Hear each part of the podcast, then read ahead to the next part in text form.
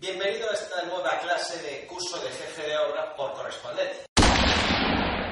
En la última lección veíamos el tema de no mancharse en obra. Hacía una recomendación de que no te involucrases demasiado con la manguera, que no le cogieses el gusto porque al final vas a dejar de hacer tu trabajo. Pero, ojo, porque la lección todavía sigue. Vamos a ver. Esta es una recomendación para los aparejadores no vale. Pero, ojo, es decir, cuando un aparejador, amateur o jefe de obra, se mete en obra, puede cometer el error de la manguera. El clásico error de la manguera para limpiar la rueda del Te confesaba que era algo que a mí me había sucedido. Pero cuando ya eres un jefe de obra profesional, eso lo tienes que abandonar completamente porque vas a estar saturado de trabajo con la certificación, las mediciones de la subcontrata, el control económico de la obra, los pedidos, etc. Entonces, en ese momento, tienes que abandonar totalmente la manguera. Sueltas la manguera. Pero hay, un, hay otro estadio superior. Te lo voy a mostrar en una infografía. Fíjate, tenemos amateur, grado de aparejador, jefe de obra amateur, sí usa, sí usa la manguera y se mancha. Profesional, vamos subiendo, no la usa. Pero llegamos al jefe de obra top. Y este sí, pero cuando le sale de los cojones. Me explico. Y esto es aplicable también no solamente a la limpieza, al uso de la manguera, sino con las medidas de seguridad. Típica escena. Monocapa en fachada, andamio de bambú amarrado con alambrillos, amarillo por supuesto, siete plantas y dos operarios fumando con una mano y con la otra aplicando el producto sin cinturón de seguridad. Entonces entra en juego el jefe de obra top.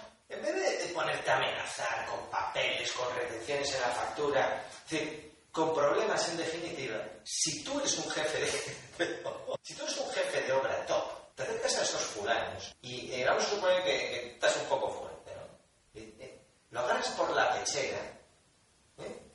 con una mano te cuelgas del andamio y te, te gusta el riesgo, ¿eh? te gusta el riesgo, te gusta, esto, y lo cuelgas del andamio. Ya verás cómo se le ponen aquí. Yo vuelvo a hacer, no vuelvo a Por ponerte un ejemplo, no sé si es el mejor ejemplo que se me ha ocurrido sobre esto. A lo que voy, cuando eres un jefe de obra top, es decir, que cuando tú ya has hecho todas tus tareas, llevas la certificación al día, las menciones de las subcontratas, los pedidos, ya tienes incluso tus 3Ds y sabes perfectamente los problemas que vas a tener al hormigón al forjado, has enviado los planos al arquitecto de una forma que lo entiende perfectamente. Es decir, todas las pelotas están en los tejados de, los demás. Has llamado ya 20 veces por teléfono al yesista para que traiga la máquina esta tarde. Todo está bajo control. En ese momento te puedes relajar un poco. Y es cierto que nada empatiza más con los operarios que un poco de bajar a la trinche. Entonces, requisito indispensable, tener tus tareas realizadas. Siguiente paso, bajar la trinche. Y demostrar a tu gente que no se te caen los anillos y que tú estás en tu caseta de obra haciendo que la obra funcione pero lo que hacen ellos tú también serías capaz. ¿Cómo llegar a este estadio de jefe de obra top?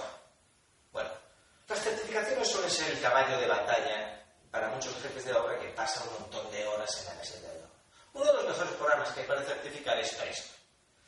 En mi academia tengo un curso de Presto que te enseña a certificar literalmente en 30 minutos. Es decir, tú hoy a las 6 y media, cuando ya cerráis la obra, no sabes certificar, y a las 7 de la tarde antes de ir al gimnasio ya sabes certificar. Así es.